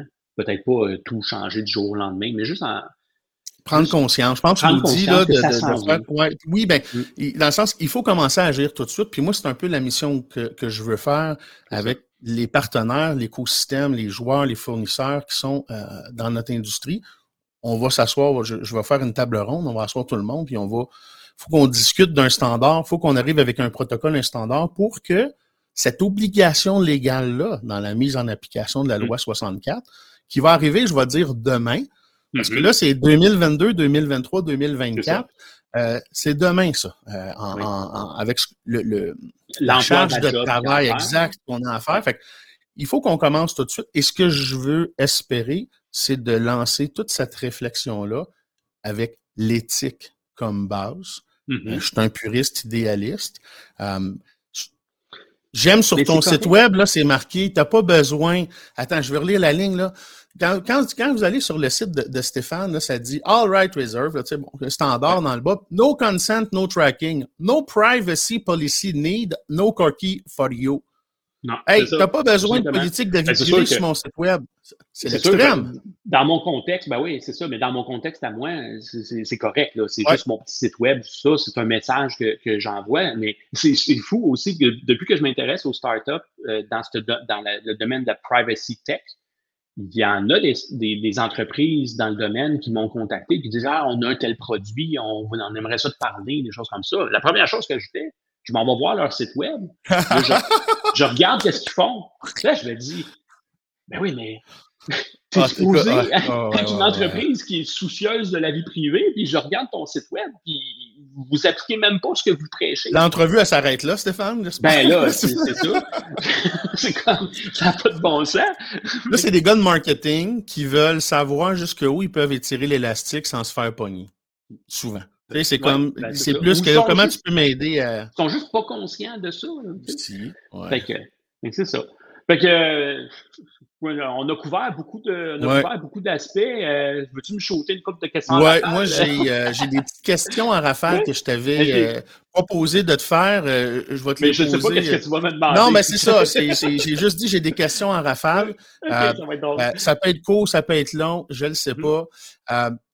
Je veux commencer avec quelque chose de, de- de personnel, puis tu, tu en as peut-être parlé, mais la Mhm. personne qui a eu euh, le plus grand impact sur toi, la personne qui t'a inspiré le plus, que ce soit professionnel ou personnel, là, mais la, la personne qui t'inspire le plus, c'est qui? Ben là, c'est sûr que la Saint-Valentin, c'était bien. Il n'y a pas longtemps, j'ai pas le choix de dire ma conjointe. Mais euh, ce qui est drôle, c'est qu'on s'est connus au cégep, à la première session de cégep, euh, dans le cours de natation. Ben, ça fait, oh boy, hein. Ça fait une coupe de longueur de piscine. Ouais, ouais, C'est ouais, ça que ouais, je comprends. Ça fait, ça fait- ça fait longtemps. Ça fait longtemps qu'on se connaît. Puis, euh, fait que c'est ça. on- euh, vraiment, elle m'a toujours supporté dans, dans ce que j'ai fait, dans mes folies, puis, euh, puis tout ça. Fait que c'est sûr que je serais pas rendu où est-ce que je suis si, si j'avais pas été avec elle. Puis souvent, Euh, les- nos gens proches comme ça qui nous inspirent, euh, des fois aussi sont inspirés par nous. Hein, puis il y a cette espèce Ben de, oui, ben de boucle-là qui... Ça s'alimente un et l'autre, c'est ça. C'est ça. Puis là, on est rendu tellement un vieux couple que, que des fois, je pense à quelque chose, puis c'est elle qui, qui a la réponse. là. Tu sais, c'est comme on a, nos cerveaux sont rendus mélangés. Moi, je suis pas un vieux couple, mais c'est déjà comme ça. Je pense à quelque chose, puis elle me donne, là, non, c'est pas. Ouais. Elle- Non, elle non, je fais des blagues. Ben oui, c'est. C'est quasiment après de la passion, mais au niveau, pas de l'amour, mais la passion du métier, du domaine, que Mhm. tu me donnes de ton temps généreusement aujourd'hui pour essayer d'éduquer. C'est quoi qui fait que tu es encore passionné comme ça euh, après ces Ben, années je pense que tu as, tu as touché en, en entrée de jeu là, avec euh, Peter Pan, tout ça. Euh, pour moi, c'est encore un jeu, j'ai du fun, j'apprends toujours. Euh, puis la satisfaction incroyable de, de voir que des étudiants à qui j'ai enseigné là, 10 ans, ils m'en- Mhm. L'autre jour, j'ai reçu un message de quelqu'un qui dit euh, Ben, j'avais suivi ton cours là, 10 ans, puis là, il est rendu vice-président marketing dans une entreprise. C'est comme OK, à quelque part, euh, j'ai j'ai eu ma petite contribution. C'est sûr que le mérite revient à la personne, mais à quelque part, je me dis Ah, j'ai peut-être contribué un petit peu. Ça, c'est tellement satisfaisant. Tu sais, là, je fais plus beaucoup de consultations euh, parce que je me consacre beaucoup plus à, à l'aspect d'enseignement. Si je faisais ça juste pour l'argent, c'est sûr que j'enseignerais pas parce qu'au Québec, enseigner, c'est pas, c'est beaucoup moins payant que, un que la consultation. Oui, oui, oui, c'est ça. Je le fais par passion, par intérêt, par la Ouais. satisfaction de, de partager les connaissances, puis, puis d'apprendre aussi. Il y a, il y a un, un, un des patrons que j'ai eu, il y a plein de monde qui m'ont influencé dans ma carrière, puis il y a entre autres un qui m'avait dit euh, que euh, euh, sharing knowledge strengthen your own. Fait que partager nos connaissances renforce nos, nos propres connaissances. C'est tellement vrai. Euh, l'enseignement, c'est ça aussi, hein. Ça Ben te oui. force à toujours être euh, actif, en contrôle, maîtrisé. c'est de là que vient ma passion. là. Et je pense que tu as besoin d'être passionné pour enseigner. Euh, Oui, les, aussi. les deux vont ensemble, hein. Oui. On, on voit le meilleur, des fois on voit euh, des choses qui sont euh, un peu euh, désolantes, mais euh, ça fait partie de la game aussi. là. Dans notre industrie, c'est quoi les choses désolantes? Tu- Si tu avais de quoi que tu pourrais changer dans notre industrie, là, au niveau marketing, au digital, Mhm. quelque chose de majeur, une baguette, tu as une baguette magique à, la Peter Pan, qu'est-ce que tu Ouais. changerais dans notre industrie? Euh, tout ce qui est les, les choses non, sur LinkedIn, là, le monde qui veut se connecter puis qui euh, ils vont ils vont t'envoyer un message dans les 30 secondes qui suivent parce que c'est automatisé, que ce soit LinkedIn, que ce soit euh, des appels téléphoniques, que ce soit des courriels, peu importe ce que c'est, mais tout ce qui est non sollicité, moi, là, ça me ah, ça me frustre tellement. Là. Ça, j'éliminerais ça. Il y a des, tu sais, le- le- les appels non sollicités, puis le spam, la loi euh, canadienne en- encadre ça, sauf que il y a du monde qui s'en fout. Euh, Ouais. Mais LinkedIn, il te fait, il te charge un premium pour utiliser InMail pour pouvoir faire ça en plus. Pour il fait de l'argent Ben avec oui. ça, mais écoute, j'en ai reçu quelques-uns cette semaine. J'ai pris des screenshots parce que je vais Mm. faire un post avec ça. euh, parce que c'est pathétique. Les choses à ne Euh, pas faire. Ah, Colin. Euh, et il y a des business qui pensent qu'ils ont des bonnes pratiques. Là. Non, les- les- Euh, tout ce qui est cold, cold call, là, ça- Ah, dans, dans mon livre à moi, là, comme dirait Stan euh, dans les boys, là, dans mon livre à moi, tout ce qui est cold call, cold email, cold whatever, là, ça se fait plus. C'est, c'est, c'est- faut plus faire ça. Euh, ça- c'est la meilleure façon de frustrer le monde. Puis quand ils deviennent assez frustrés, le problème, c'est qu'en plus, ils vont parler de toi négativement parce qu'ils vont dire, regarde, ces morons-là, qu'est-ce qu'ils ont fait, puis ils vont partager le, le message qu'ils ont reçu, puis ça va, ils vont parler en mal de, de, la, de l'entreprise. Fait que non, faut, faut pas faire ça. Ben d'accord.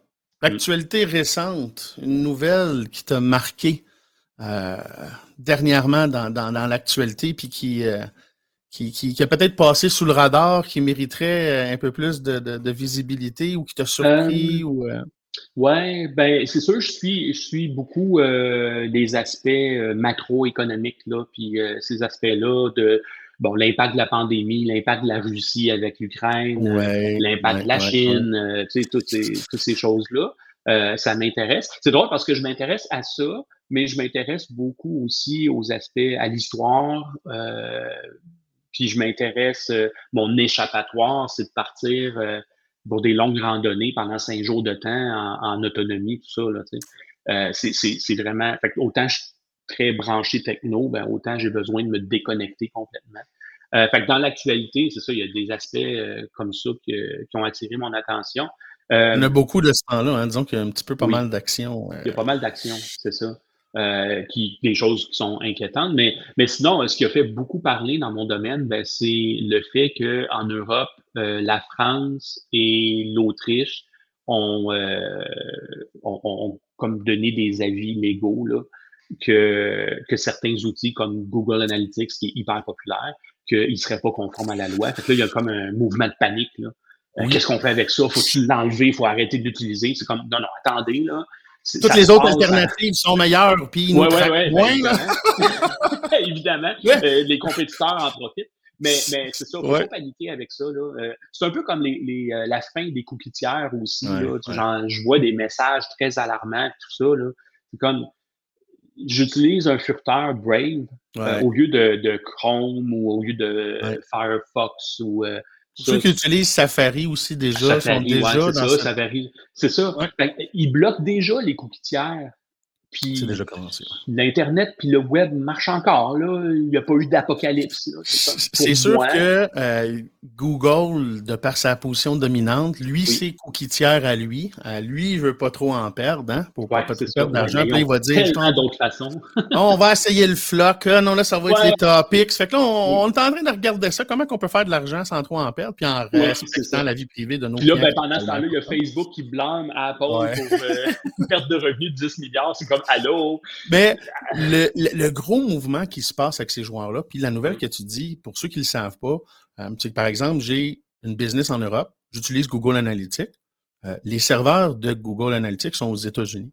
Donc là, l'Europe qui dit, hey, là, tu envoies des données personnelles confidentielles des gens européens aux États-Unis. Et les États-Unis, ben, ils ont des règles et politiques qui sont différentes. Si je ne m'abuse, corrige-moi, euh, par exemple, que des États du gouvernement ou autres ont un, il y a un acte qui ont Oui. accès aux données, ils pourraient avoir accès dans le fond aux données demander. de Google. C'est ça? Ouais, ils peuvent demander l'accès aux données à n'importe quel moment. Ah, mais tu sais, il y, y a des règles quand même, c'est pas un free-for-all quand même, là, mais il y a- il y, a des règles. Mais c'est vraiment en, op- en opposition avec la mentalité de la, de la- de la culture, justement, euh, et des lois européennes. Puis dans le cas de dans le cas précis de Google Analytics, ce qui arrive, c'est que même si on n'envoie pas des données personnelles comme le, le email, le téléphone, le nom, des choses comme ça, juste par l'information technique qui est envoyée, entre autres l'adresse IP, euh, l'identifiant du, euh, du browser euh, et aussi un fameux cookie qui est un identifiant unique, ben là, ce que les Européens disent, que le- la Cour a dit, c'est que ça, c'est suffisant pour être considéré, c'est considéré des données personnelles. Et ça permettrait à des men in black américains d'identifier des individus qui sont en Europe et de les suivre à la trace, des choses comme ça. Euh, mais là. il va y avoir des suites à ça. Tu sais, ça se passe à un niveau tellement élevé. La politique va s'ajuster. Euh, Ah oui. J'espère, entre guillemets, qu'ils vont s'entendre, que ça ne deviendra pas une guerre euh, Ben, technique. Si tu penses au lobby des entreprises américaines auprès du gouvernement américain, c'est sûr qu'ils vont mettre de la pression pour dire non, non, non, on n'ira pas ouvrir, on ne va pas se priver de milliards de revenus, de dizaines de milliards de revenus. Euh, puis même le gouvernement va, va- va certainement dire oui, mais là, c'est parce que ces revenus-là, si, si c'est des entreprises légales qui sont en Europe avec des données en Europe et tout ça, ils vont payer les taxes en Europe. Le gouvernement ne voudra pas se priver de tous ces revenus-là. C'est sûr qu'il va, il va y avoir quelque chose qui va se Ça passer. ouais, Il ne faut pas que ça devienne une guerre. euh, moi, j'utilisais euh, une guerre commerciale euh, de, de protectionnisme dans l'univers Internet. ouais. L'Internet, à la base, n'a jamais été conçu. le- le- un des principes de base de l'Internet, c'est que les, les choses sont distribuées, puis qu'il n'y a pas de, de protectionnisme. Mais là, à cause Il n'y a pas des de lois, frontière il y a un pas de peu dans un frontière. sens. Ouais, ouais, c'est ça. Mais là, ce qu'on voit, c'est que la Russie veut se créer son genre propre euh, Internet. Là, Oui. l'Europe, est-ce que ça s'en irait vers ça? Parce que La Chine ils l'ont déjà. La, La Russie, Chine aussi. qu'ils l'ont déjà aussi. Ouais. Est-ce que l'Europe les- c'est ça, puis les États-Unis, Canada, là, on arrive avec des, des différents Internet, ça arrive Ah non, ça, ça va. Puis, euh, ce, qui est, ce qui est embêtant aussi, si on, on- on- on fait le lien avec nous au Québec et au Canada, à cause de ces lois-là américaines, la loi dit non seulement, peu importe où sont stockées les données, mais si tu es une entreprise américaine, ça s'applique. Même si les données sont en Europe, Fait prenons, revenons à notre cas de Equifax Oui. qu'on a parlé. Oui. Equifax, c'est une entreprise américaine. Toutes les données des Canadiens sont disponibles chez Equifax. Il y a Equifax Canada qui existe, qui est une entité légale, mais ultimement, Ça- l'entreprise, c'est Equifax, qui est une entreprise américaine. Donc, là, je ne sais pas, je ne suis pas avocat, mais mon opinion, mon impression, c'est que est-ce que les données des Canadiens sont disponibles aux États-Unis? Ma petite suspicion, c'est que oui. Euh, et, et- Et là, même ce qui était stocké localement au Québec sur nos beaux serveurs québécois, Mhm. même dans peut-être même le parapluie d'Equifax Canada, ça reste que la compagnie c'est Equifax. Et il y a des lois aux États-Unis qui font que si une compagnie américaine et fait que je pense que c'est ce morceau-là qui va bouger Je ne suis pas certain à gros- 100% de mon affirmation, mais disons que ça, C'est un questionnement à avoir. Et ce, ce genre de questionnement-là est vrai pour toutes les entreprises avec qui on fait affaire, qui sont des entreprises américaines. Est-ce que les données personnelles se retrouvent là-bas? Encore là, bon, certains vont dire rien à cacher, euh, tout est beau, C'est blablabla. c'est là qu'on arrive avec, euh, c'est un peu cette ironie-là, puis cette déconnexion-là comme consommateur. C'est comme tu dis, ben Christy, j'aurais jamais le pouvoir, un, de le savoir, puis de, Non, c'est ça.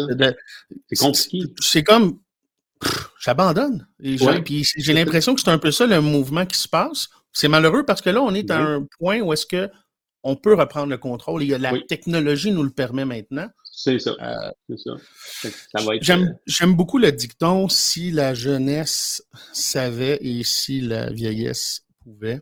oui. Euh, Qu'est-ce que tu aurais aimé apprendre bien plus jeune? Euh, quand j'étais plus jeune, là, je voulais. Si- je sais pas pourquoi je me suis ramassé en informatique, parce que ce que je voulais faire, c'est euh, habiter sur une ferme et avoir des animaux. Wow! Euh, j'étais un gars de nature, j'étais un, je voulais euh, aller peut-être en foresterie, même dans la garde côtière canadienne, des Wow. choses comme ça. Puis je me suis ramassé en informatique. j'aurais eu une vie complètement différente. Est-ce que j'aurais été plus heureux, moins heureux, je ne sais Mm. pas. On, a juste une vie à vivre.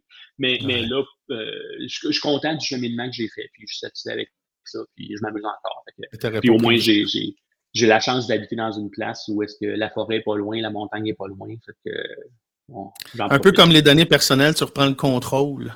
Oui. euh, à revenir dans la nature, déconnecter du C'est grid de, de la ça. matrice des Ce qui est drôle, c'est que j'ai- vu que j'ai connu ma, ma conjointe euh, jeune, on a eu des enfants jeunes, j'ai acheté une maison jeune, fait que je, disais, je disais tout le temps, ben, si je suis mon plan de projet, j'ai tout commencé jeune, fait que je devrais prendre ma retraite jeune aussi.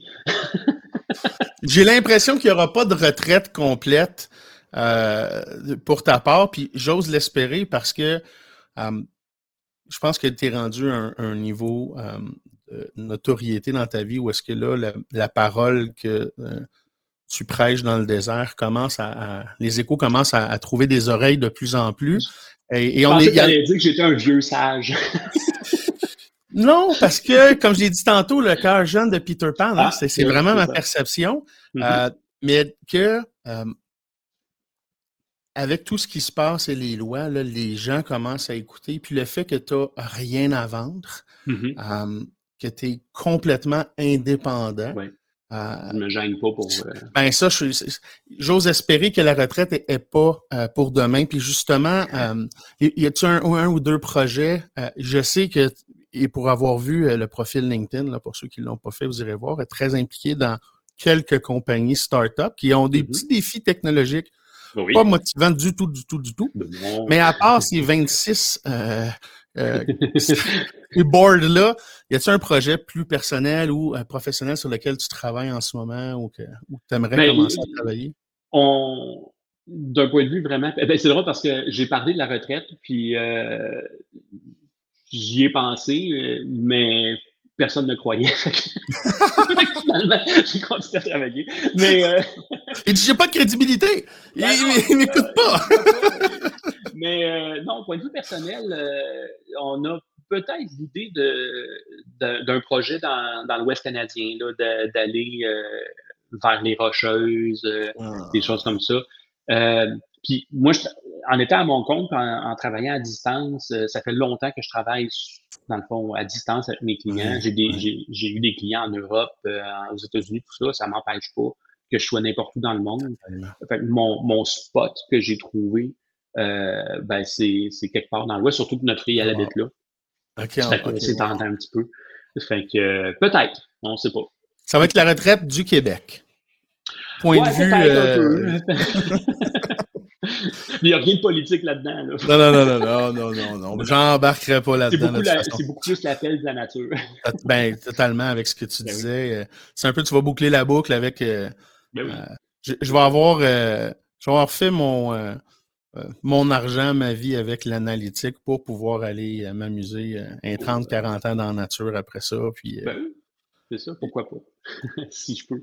Ceux qui voudraient te suivre, Stéphane, LinkedIn, je sais que tu es très mm-hmm. actif. Il y, a, plusieurs autres choses, mais si quelqu'un, mettons, te découvre aujourd'hui puis veut commencer à, mm-hmm. à, suivre un peu ce que tu fais, ce que tu dis, les meilleurs moyens ou meilleures plateformes? Le meilleur moyen, c'est peut-être euh, sur LinkedIn, euh, Stéphane Hamel. Vous allez voir qu'il y a plusieurs Stéphane Hamel. Je ne suis pas celui qui a été arrêté, qui était dans la police. parce que des fois, quand on, quand on cherche mon nom. Google, là, je voulais pas embarquer là-dedans parce qu'il y a d'autres populaires. Ouais, c'est ça. Il y a d'autres Stéphane Hamel qui n'ont pas nécessairement euh, une aussi bonne réputation. mais euh, ben, c'est ça, vous allez, vous allez me reconnaître de toute façon. Mais euh, c'est ça. Puis de là, euh, bon, j'ai j'écris des articles que je publie sur Medium, des choses comme ça. Je fais, je participe souvent à des podcasts. j'ai hâte de refaire des conférences en personne aussi. fait que ça. C'est ça, c'est facile de, de, me joindre. En note, parce que moi, je veux, je veux je veux, je veux qu'on jase. Et, le présentiel, je pense qu'on a tous de besoin. Oui, oui, c'est ça, ça fait du bien. Ça fait du bien. Ben, en attendant, on se parle euh, en, à distance, mais euh, moi, je dis souvent que le, la meilleure conversion des médias sociaux, c'est quand on finit par se rencontrer en personne. Totalement. Euh, Totalement, c'est d'instiller la relation. Euh, on apprend à connaître. Ouais, puis je pense aussi qu'un peu comme on, le fait avec LinkedIn ou tout ça à travers les plateformes, c'est que tu apprends vraiment à connaître les personnes. Euh, tu vois un peu justement l'historique, le style de commentaire, de, de euh, c'est quelque chose, je pense, qui est important. C'est quelque chose que j'aime beaucoup avec la, la mm. communauté. puis aussi, tu sais, par exemple, des gens que tu vas suivre ou des commentaires que tu vas faire sur des posts, ça me fait découvrir aussi d'autres personnes. Ouvrir les horizons, comme tu, comme tu dis en ouverture dans, dans la y avoir pensé, hein, cette chanson-là, -là, j'ai écrit ça, puis il y a euh, le bel artiste que je vais euh, publiciser euh, prochainement, un de mes amis qui a fait ça. Il a, c'est vraiment. Adapté un peu les mots, mais l'essence était là, puis c'est un peu le, le, le but. Je, je, je, tiens à te remercier énormément. en mon nom personnel, puis euh, les concessionnaires automobiles, euh, je pense que s'il y a une chose à retenir, c'est que, un, c'est sérieux. C'est pas quelque chose qui arrive du jour au lendemain, dans le sens Mhm. que ça fait des années que c'est en branle. Là, comme tout dans la vie est exponentiel, on a des gros défis. Euh, mais le premier, là, que ce soit tu sais, comme de faire un audit, de, de s'asseoir, de se poser des questions. Mm. Euh, parce que là, quand les concessionnaires me disent mais c'est quoi toutes les étapes qu'il faut qu'on fasse pour, mais je- ils sont pas encore existantes, toutes les composantes qu'on a de besoin. On doit en créer certaines. Donc, c'est pas de dire qu'est-ce qu'il faut faire, puis euh, let's go, euh, paye sur le bouton, puis c'est réglé. On a des décisions à prendre, on a des choses à construire.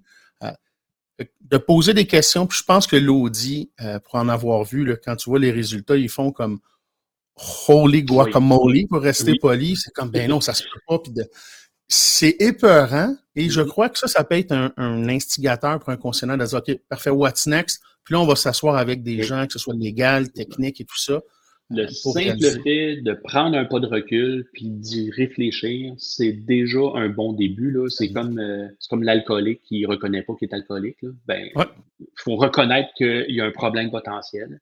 Là, ça sera le déclencheur. Qui, euh, On a une dépendance euh, Ben aux données privées non sollicitées, hein, on va le dire comme ça. On trouvera un nom c'est pour cette, cette dépendance-là. Mm. Mais euh, il faut s'en guérir euh, de façon éthique. Euh, J'espère aussi que je vais avoir réussi à inspirer des gens par ton approche. Je me sens un peu moins seul en termes de empathique, de no Mm. consent, no tracking, de parce que je suis en marketing. J'accompagne mes clients pour faire ça. Fait que ça va à l'opposé directement des résultats qu'on veut obtenir, puis des unités de mesure, de lead ou d'attribution, de peu importe ce qu'on Mm. avait l'habitude. oui, Oublions tout ça. Revenons à la base, respectons nos clients. Ça revient tout à dire confiance. hein. je, Mhm. je pourrais finir avec euh, la célèbre quote de Peter Pan, mais ça prend de la confiance. Um, le Pixie Dust, ben, on va s'amuser tout en gang à, faire quelque chose de beau puis de Mhm. magique avec ça.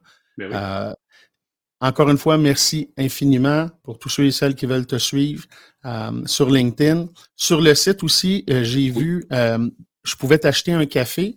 Donne-moi une petite seconde. Je l'ai pas écrit assez vite. Mais peut-être que tu ne le sais pas encore, mais je, je lance un café pour la communauté. Va servir à recueillir des dons pour des fondations du Salon de l'Auto de Montréal puis de Québec. Fait que c'est un petit café. Ça va être comme ma courroie de transmission de marketing pour la communauté pour l'excuse de se réunir. Super belle initiative. Donc, hein. Euh, on se reparle dans quelques secondes après euh, l'épisode parce que là, je vais t'envoyer euh, ton kit de départ de caféinomane de la communauté. J'aurais aimé ça que tu aies ça en main euh, pour euh, ce podcast-là. Qui sait, j'aurais peut-être le privilège de, de te recevoir une autre fois euh, sur le podcast ou euh, de t'inviter professionnellement comme speaker euh, pour une, une conférence qu'on veut organiser. Mhm. Je pense que en plus, Made in Québec, tu sais, tu as une expertise mondiale reconnue, mais Made in Québec, c'est qu'il y a une particularité qu'on a au Québec, puis la Oui, loi 64 encore Mm. en est une preuve, mais on doit faire les choses Made in Québec en grande partie parce que c'est pas les compagnies américaines et canadiennes euh, qui vont avoir le réflexe pour le marché québécois et francophone Non, euh, de développer les outils. Euh, que je, je vais, euh, je vais euh, souhaiter une très, très belle journée à tous ceux et celles qui nous écoutent. Merci. euh, en rediffusion sur toutes les plateformes audio de podcast et audio-vidéo sur LinkedIn, YouTube et Facebook. Je vous souhaite une très agréable fin de journée parce qu'on est en deux fins de mois. On prend ça relax, l'éloge de la lenteur, moins de vitesse.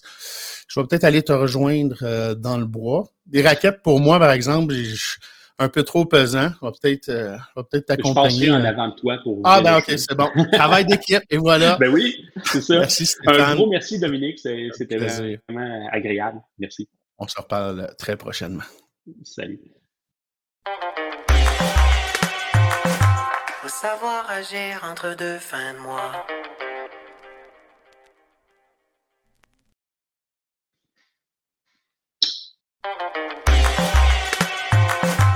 Faut savoir agir entre deux fins de mois.